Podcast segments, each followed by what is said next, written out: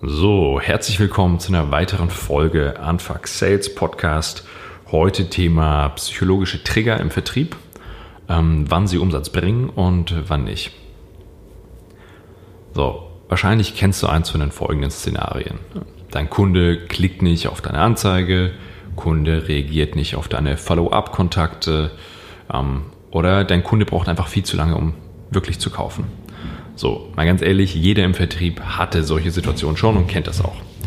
Ähm, viele Vertriebsgurus setzen dann mit sogenannten psychologischen Triggern an und sagen, ja, das Einzige, was du brauchst, sind jetzt Trigger, mit denen du deine Kunden manipulieren kannst und dann kriegst du sie alle zum Kaufen.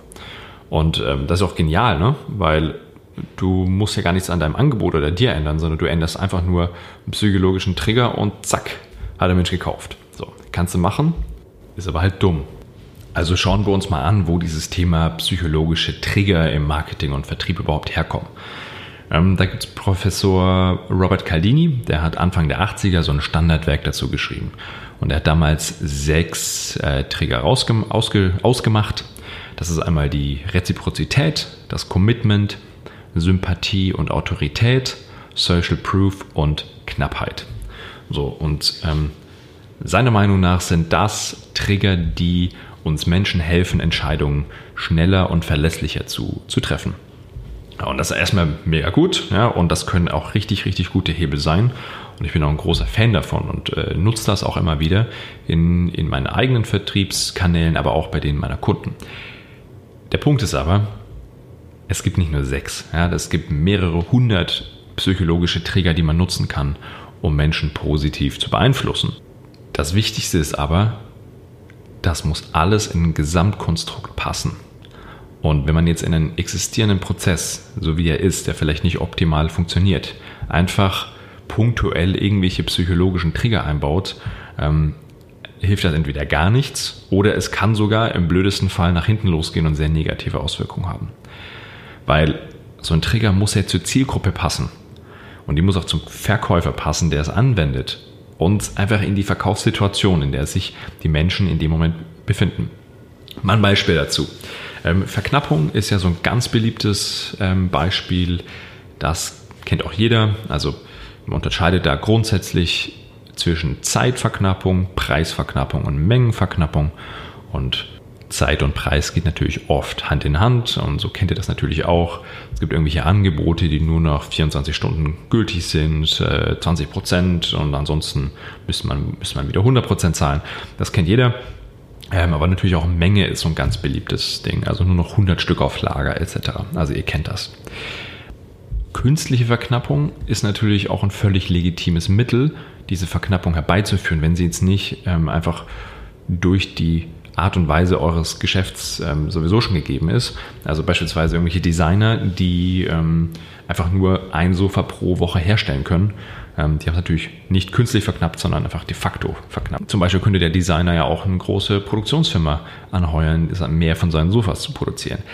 Das ist aber nicht gewünscht und seine Kunden möchten es ja nicht, die möchten ja auch Exklusivität, völlig legitim. Wo es wirklich lächerlich wird, ist es bei digitalen Produkten ähm, wenn ihr in irgendwelchen Marketing-Vertriebsfunnels landet und dann irgendwelche White Paper runterladen dürft, ähm, von denen dann irgendwie nur noch 35 Stück verfügbar sind. Das ist natürlich kompletter Blödsinn, weil das ist ein, einfach ein PDF auf einem Server. Ähm, warum soll es davon nur 35 Stück geben? Also, das ist künstliche Verknappung, die zumindest bei einer Zielgruppe wie mir absolut nicht funktionieren kann und in dem Fall würde ich den kompletten Prozess abbrechen. Ganz oft wird auch gesagt, ja, das ist ein klassisches B2C-Thema, ähm, im Retail funktioniert das, aber B2B funktioniert das nicht und das ist definitiv falsch. Und äh, ich habe in meiner Zeit als Vertriebsleiter bei Microsoft haben wir das sehr, sehr erfolgreich angewendet und ich habe mir schon überlegt, dazu mache ich mal eine ganz eigene Folge nur zu diesem Thema B2B, wie man da diese Trigger verwenden kann. Also das kommt zu einem anderen Zeitpunkt nochmal. Noch ein weiteres Beispiel ist Thema Social Proof. Ähm, also das ist dieses, das ist die Idee, dass wir Menschen gerne Dinge tun, die sozial verträglich sind, wo wir sehen, dass andere Leute in unserem sozialen Umfeld Dinge auch schon getan haben. Und da unterscheidet man grundsätzlich zwischen zwei Möglichkeiten. Auf der einen Seite kann man Social Proof erzeugen, indem man sagt, 10.000 Leute haben dieses Produkt auch schon gekauft Und dann gibt es Menschen, die darauf reagieren, sagen, gut, 10.000 Leute, die können ja nicht falsch liegen, ähm, dann bin ich mir sicher, dann mache ich da erstmal keinen Fehler. Ähm, auf der anderen Seite kann es natürlich auch sagen, nicht 10.000 Leute, sondern irgendeine Person, sowas wie Barack Obama hat dieses Produkt auch schon gekauft und nutzt dieses Produkt. Leute wie ich würden eher zur zweiteren tendieren, weil ganz ehrlich, ich kenne diese 10.000 Leute nicht, keine Ahnung, ob die vielleicht grundsätzlich schon schlechte Entscheidungen getroffen haben in ihrem Leben, ähm, interessiert mich nicht. Aber eine Person, zu der ich, mit der ich irgendwas assoziieren kann, von der ich weiß, dass sie grundsätzlich gute Entscheidungen trifft, ne, das resoniert viel besser mit mir. Also, um das mal auf den Punkt zu bringen, es kommt immer auf den Gesamtkontext an. Und bevor man irgendwelche Trigger ähm, neu implementiert und verwenden möchte, muss man erstmal ein paar Hausaufgaben machen. Und dazu gehören die Zielgruppe ganz genau kennenlernen. Ähm, worauf, was ist der, was ist der Zielgruppe wichtig? Ähm, wie verhalten sie sich und vor allem, wie ist die Customer Journey? Weil herrscht wirklich eine klare Transparenz darüber, wann die Leute die Kaufentscheidung treffen. Und erst wenn du das weißt, weißt du auch, wann du welche Art von Trigger implementieren musst, um die Kaufentscheidung zu beeinflussen. Wenn du also noch Unterstützung dazu brauchst, ähm, einmal genau diese Hausaufgaben zu machen oder mehr über die psychologischen Trigger wissen möchtest, dann melde dich einfach über meine Website oder einfach bei LinkedIn.